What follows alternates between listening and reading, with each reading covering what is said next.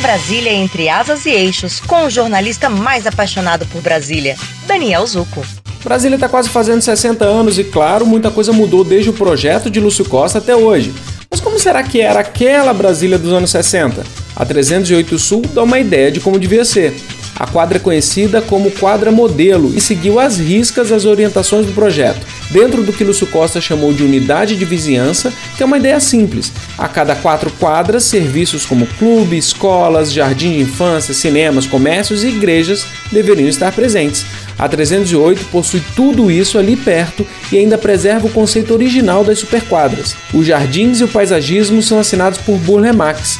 O jardim de infância e a escolinha tem o dedo de Niemeyer e Atos Bucão. Mas sem dúvida, o que mais chama atenção é o famoso laguinho do Bloco F, repleto de carpas e muito verde. Com certeza, um dos melhores lugares de Brasília para ver o tempo passar. Quer conhecer mais de Brasília? Entra lá no meu canal no YouTube, youtube.com/minhabsb. Até mais. Você acabou de ouvir Minha Brasília entre asas e eixos aqui na Alfa FM.